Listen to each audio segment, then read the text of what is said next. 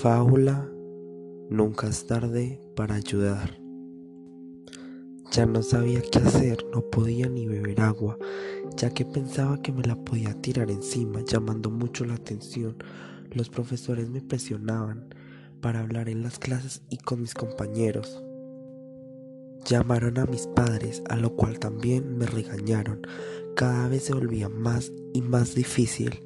Así fue hasta mis 16. A comienzos de ese nuevo año conocí a Morgan, un lobo. Nos pusieron a hacer un taller juntos y nos llevamos bien casi al instante.